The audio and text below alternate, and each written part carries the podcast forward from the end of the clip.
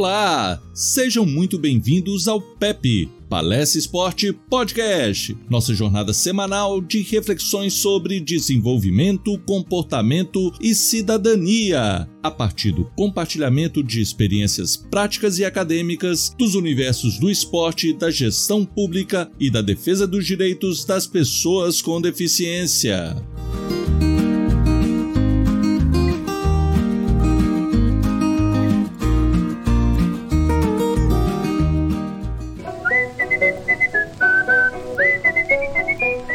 Está no ar o PEP. Palestra Esporte Podcast.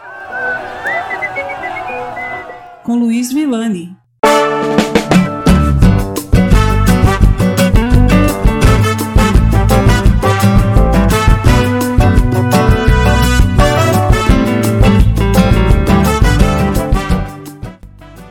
Pessoal, chegamos ao nosso penúltimo episódio da segunda temporada e falaremos hoje sobre o desenvolvimento de equipes de alto desempenho. É muito comum desejarmos formar um verdadeiro time dos sonhos, mas quando juntamos pessoas, nem sempre esse time corresponde à expectativa e os resultados podem ser muito inferiores ao que almejávamos. Pois bem, Compreender as características e perfis das pessoas é então uma necessidade, visto que teremos que encaixar as peças do grupo para que elas funcionem como uma verdadeira equipe. Então hoje vamos refletir um pouco sobre isso. Eu sou o professor Luiz Villani e o acompanharei nessa jornada.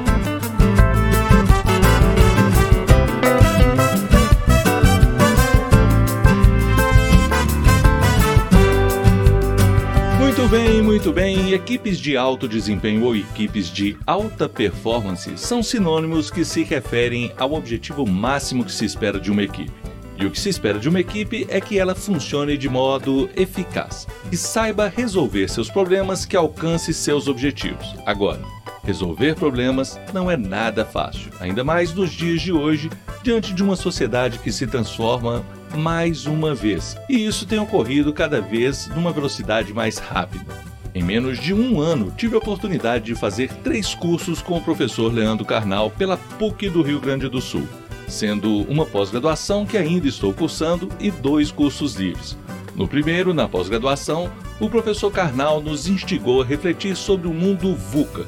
Já falei sobre isso aqui no PEP e é um mundo pós-Guerra Fria que se iniciou na década de 80 e que era altamente visível para todos nós, principalmente nos últimos anos, cujas características formam um acróstico, né? o acróstico VUCA em inglês, que traduzido seria VIC em português. V de volátil, U de uncertain ou incerto em português, C de complexo e A de ambíguo fazia o maior sentido e o professor Karnal citava isso ainda na pandemia durante o curso de pós-graduação no ano passado, né, em 2020. Mas essa pandemia nos fez saltar de uma forma que não podíamos imaginar. O mundo VUCA evoluiu com tudo o que passamos no ano passado nessa pandemia e aí que ainda estamos passando agora. Não há como contestar o salto que demos de trabalhar, estudar e viver em isolamento social. Já tínhamos todas as ferramentas disponíveis, mas seu uso em massa as fizeram se aprimorar rapidamente e hoje, a cada dia, o longe está mais perto e o mundo cada vez menor. Aliás, muito menor que a antena parabólica Amará, né? E peço licença aqui ao Gilberto Gil para refletir que o mundo já cabe em nossas mãos. Pode parecer incrível, mas é a realidade. E ainda que tenhamos as características do mundo VUCA, o salto nos mostrou uma nova realidade. O pós-pandemia mostrou que estamos diante de um mundo bunny. No português seria funny, embora nada divertido. Nosso mundo se tornou B de bright, ou em português frágil, depois A de ansioso, N de não linear e I de incompreensível. Seria a evolução do mundo VUCA para o mundo bunny. O mundo definitivamente virou virtual. Nossas fragilidades vieram à tona globalmente. O mundo teve que quase parar, não fosse o virtual. Ao mesmo tempo que evoluímos, o VUCA ainda está na nossa cabeça. Somos voláteis, as incertezas de como será a nossa vida pós-pandemia, as relações de trabalho, as novas formas de trabalhar estão à tona a todo momento, estamos pensando sobre isso e precisamos rever nossos conceitos. Embora agora já tenha ficado bem mais claro que é possível contratar pessoas de outros países para exercer determinadas funções para uma empresa aqui no Brasil ou uma pessoa de outro estado para exercer sua função num estado ou numa cidade é, aqui mesmo no nosso país, de uma forma virtual. Estamos fragilizados, ansiosos por não sabermos como nos adaptar a este novo mundo. Mais do que complexidade, concluímos que não dá para explicar tudo, ou o mundo hoje está cada vez mais incompreensível. E isso por mais que dominemos a ciência.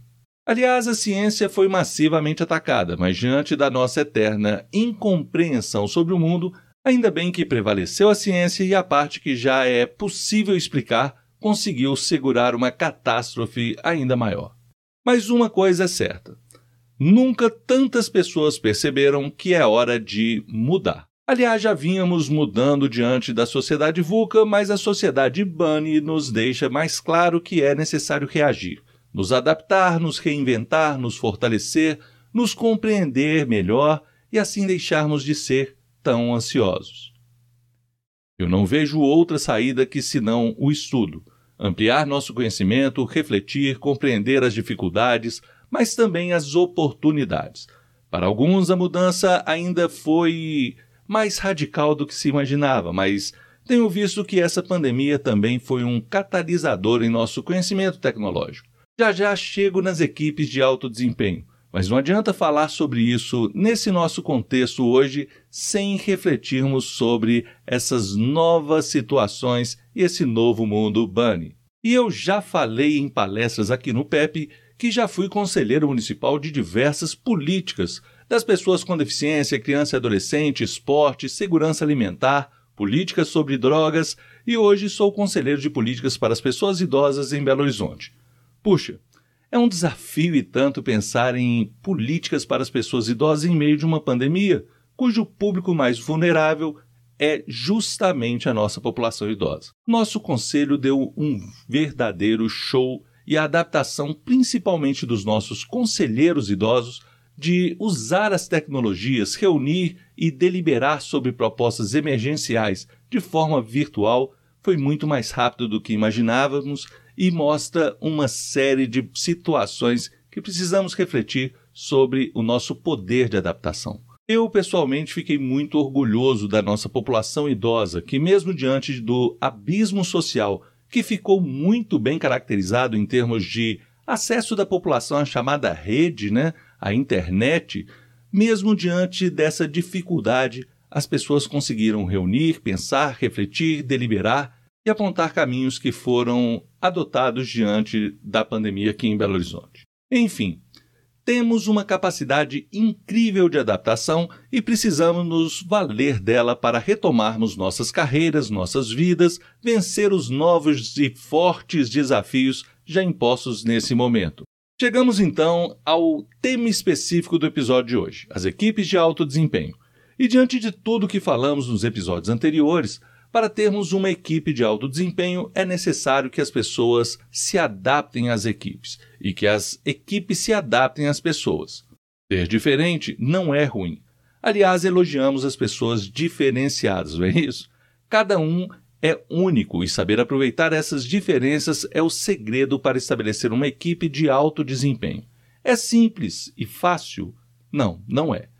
E nem temos a pretensão de falar que essa tarefa pode ser simples. Há clichês que dizem que ser único pode significar ser o melhor, mas em equipes não podemos nos ater ao melhor. Nós precisamos é compreender o que é melhor para a equipe, para todos. Não é possível concentrar tudo em uma única pessoa e, portanto, temos que buscar sempre chegar a um denominador comum sobre o que é melhor para toda a equipe, para toda a empresa, para toda a organização a qual estamos vinculados. Eu realmente acredito que são as diferenças que tornam uma equipe melhor. Temos visto, lido muito sobre discursos empresariais sobre diversidade.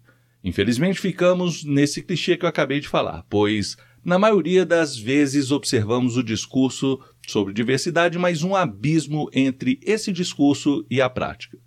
Mas as informações que trouxemos aqui sobre o mundo VUCA e o mundo Bunny nos mostra que se não abrirmos nossa equipe para o reconhecimento da diversidade, se não compreendermos que o mundo já não é mais linear, não dá mais para pensarmos em segmentação, pois essas também não são lineares. As fragilidades sociais ocorrem justamente por pensarmos sempre dentro das nossas caixinhas, dentro de um mundo específico nosso, de um segmento desse mundo.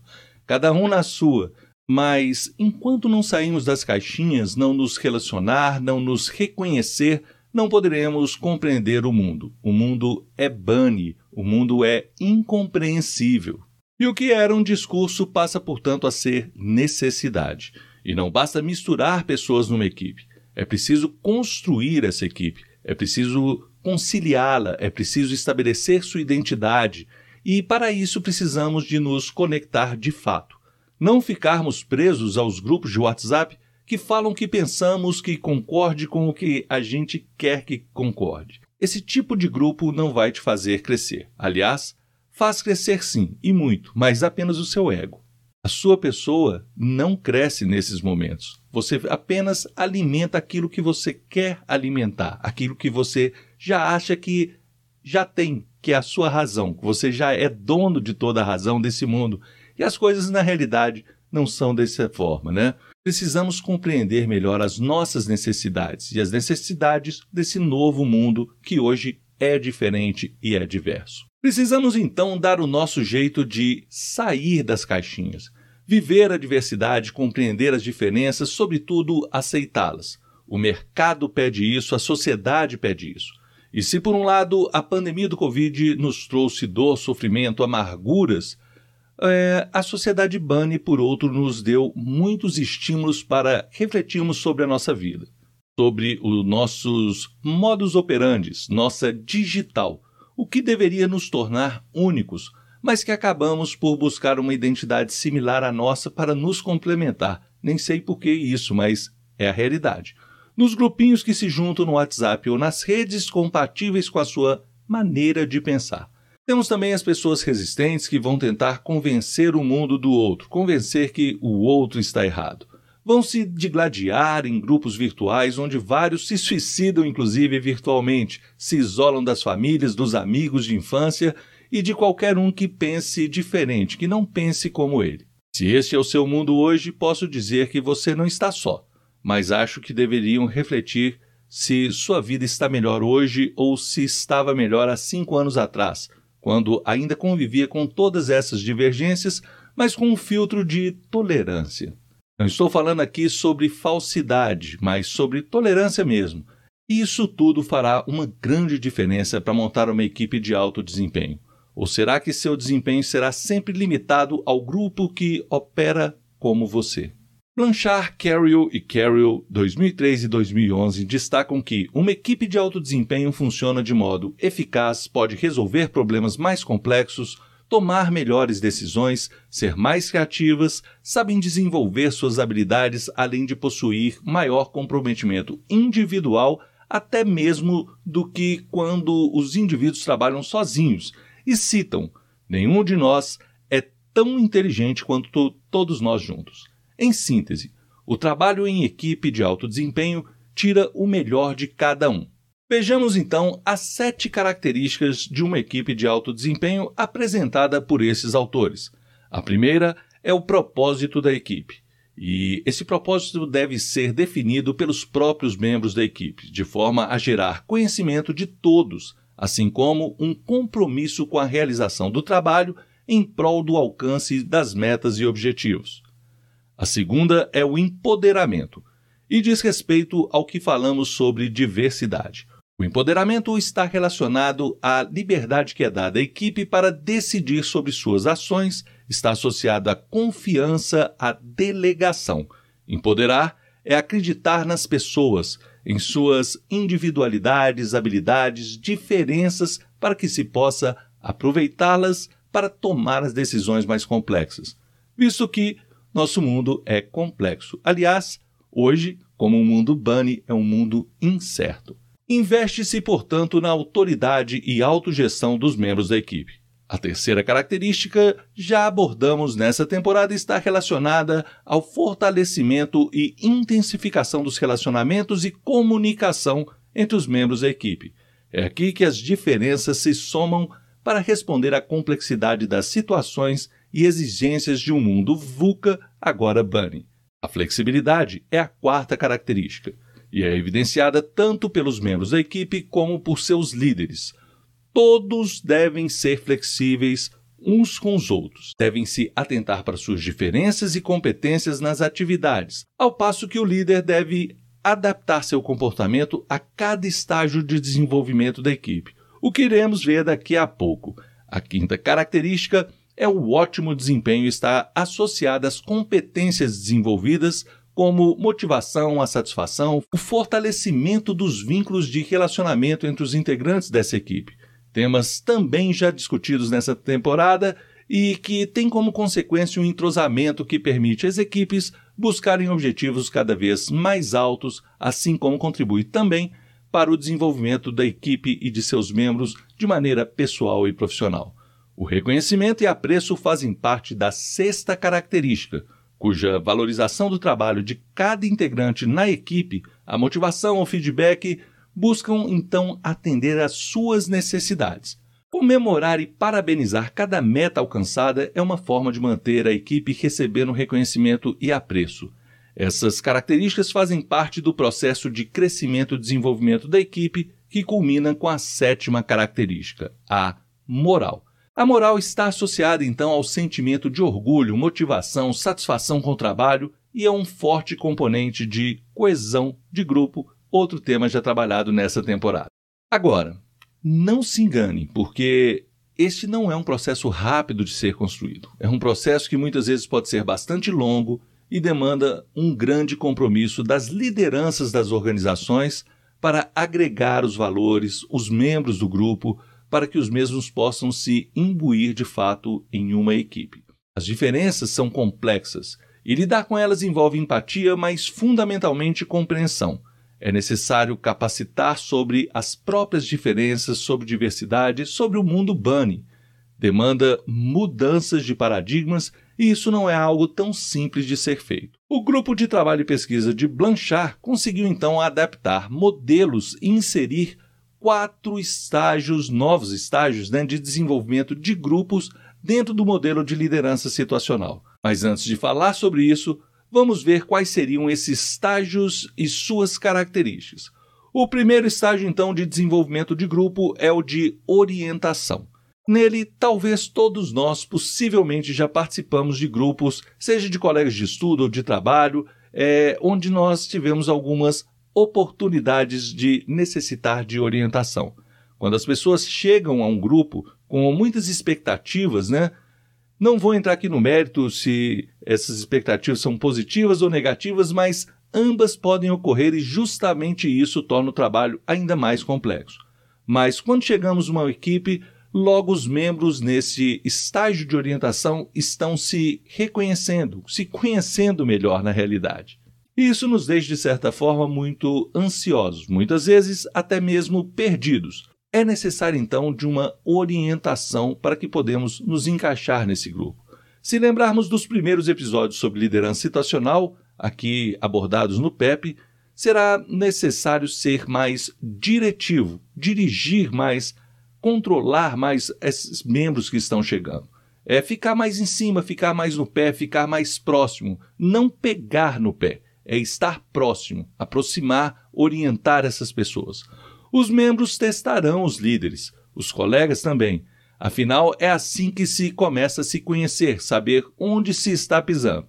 Dessa forma, eles buscarão encontrar o seu lugar, situar-se. Como disse, isso requer capacitação, informações, dinâmicas, estratégias de desenvolvimento. É interessante que, se traçássemos uma curva de produtividade e de empenho, veríamos que a produtividade nesse estágio é baixa. Até porque a pessoa ainda não conhece o serviço, não conhece o grupo, não conhece, não sabe ainda como desenvolver o seu trabalho. Mas o desejo e a vontade de encontrar, de se encontrar na equipe e produzir, deixa a moral alta. O que é muito bom, pois estabelece maior dedicação e empenho nesse estágio. então o empenho está bastante alto nesse primeiro momento. Reuniões formais sobre trabalho e informais, como almoços juntos, happy hours, dentre outras dinâmicas, são importantes para o grupo se conhecer melhor e se situar. No segundo estágio, a ficha começa a cair. E isso traz desconforto. É possível perceber discrepâncias entre as expectativas que tinham e a realidade. Outro ponto é que a necessidade do líder em direcionar mais o trabalho pode estar gerando muita insatisfação com a dependência do líder. Essa proximidade parece que ele está, aí sim, pegando no nosso pé. E não é isso. É a necessidade de orientar, de conhecer melhor, de estabelecer essa, esse, essa acomodação ao novo ambiente de trabalho. Mas diante disso, não é incomum um sentimento de frustração. Questionam-se os objetivos, as tarefas que foram destinadas para eles, os planos de ação, tudo parece ser muito chato e isso gera alguns desentendimentos com os colegas e mesmo com as próprias lideranças. Para buscar sair dessa insatisfação, ocorre certa disputa com os demais membros. Em alguns momentos, por não conhecer bem o setor, o próprio grupo, há certa dependência dos mais experientes, mas também busca-se uma contradependência, busca-se mostrar seu valor e ocupar o seu espaço. Ou seja, há uma certa polaridade nas relações. Interessante que nesse estágio esses conflitos sejam internos ou internos estão associados à busca pelo trabalho, à busca pela produtividade. Nesse caso, a produtividade e o desenvolvimento de competências continua aumentando mesmo com esses conflitos, mas os conflitos fazem a moral e o empenho caírem acentuadamente. Imagino que você pode estar questionando nesse momento se seria viável então nós evitarmos esse estágio. Aí eu respondo: Blanchard considera importante passar por absolutamente todos os estágios, ainda que alguns membros possam saltar um estágio ou outro, mas o processo natural geralmente não queima etapa e é importante para o amadurecimento da equipe, para a construção da confiança, inclusive de conhecer seus colegas quando insatisfeitos, porque isso no futuro vai ser importante para saber como lidar com as insatisfações, para como reconduzir esse grupo ao rumo correto. O grupo passa então a compreender e até estabelecer relações de apoio naturalmente quando conhece melhor o seu colega, quando está com a moral alta ou baixa, enfim, ele sabe fazer a sua parte e contribuir para a reconstrução desse grupo. O que não podemos nesse estágio é deixar que essa frustração contamine a todos. Por isso é necessário essa construção permanente, inclusive dos mais experientes, que devem saber sobre esses estágios, devem compreender que isso faz parte do processo de amadurecimento da equipe. Nesse estágio, então, o líder deve estar mais próximo, não somente em relação ao direcionamento do trabalho, mas principalmente com o comportamento de apoio de dar feedback positivo, incentivos, porque a sua presença deixa as pessoas constrangidas, mas o seu apoio pode recuperar essas pessoas, podem entender que ele está enxergando em você algo positivo. Isso é importante. Quando a moral está baixa, espera-se do líder um comportamento que eleve essa moral. O sentimento de abandono, de descaso neste estágio pode levar a situações que comprometem consideravelmente a produtividade e o sucesso da equipe. Mas o normal é essa progressão. Por isso, nós precisamos ter o controle sobre esse estágio. O terceiro estágio é o da resolução. Começa-se então a resolver os conflitos. A satisfação começa a aumentar, a discrepância entre a expectativa e a realidade começa a diminuir. A sensação de apoio do grupo começa então a ser percebida e isso desenvolve mais harmonia na equipe, maior confiança e respeito mútuos. As pessoas nesse estágio elevam a autoestima e sua segurança no grupo. Com isso, abre-se espaço para o feedback de uma forma mais natural. O líder aqui já pode deixar de direcionar tanto trabalho, promover mais autonomia dos seus liderados. Os membros do grupo começam então a assumir mais responsabilidades e compartilhar o controle. Percebe-se nesse estágio uma mudança de linguagem da primeira pessoa para a terceira pessoa, do eu para nós. Começamos então a nos entender como grupo. A curva da moral e do empenho aqui cresce de forma acentuada. A produtividade segue seu percurso de aumento quase que de forma linear. O quarto e último estágio é o de produção. O ápice da produtividade, da moral, do empenho. Os membros do grupo nesse estágio já estão mais desenvolvidos, mais competentes. O líder pode delegar sobremaneira as tarefas aqui. Os membros do grupo se sentem mais entusiasmados e que fazem parte de uma verdadeira equipe. Aqui sim já podemos falar de equipe e não mais de grupo. Os membros trabalham de forma colaborativa. Observa-se interdependência dos grupos e subgrupos, sentimento de pertencimento à verdadeira equipe. Estão mais confiantes no trabalho, mais autônomos e o sentimento positivo sobre o sucesso da realização das tarefas toma conta de todo o grupo. Temos então uma equipe de alto desempenho. Portanto, há uma forte correlação entre liderança situacional e equipes de alto desempenho. Os estilos de liderança 1, 2, 3 e 4 se correlacionam com os estágios de desenvolvimento do grupo 1, 2, 3 e 4. O estilo de liderança 1, de direção, é o mais adequado para o nível de orientação enquanto grupo.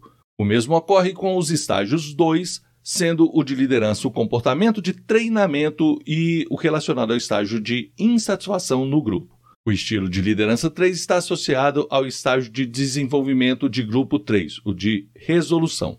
Portanto, o apoio está correlacionado à resolução dos problemas. E, por fim, os estágios 4, o de delegação como estilo de liderança, está associado à produtividade. É o estágio de desenvolvimento do grupo de produção.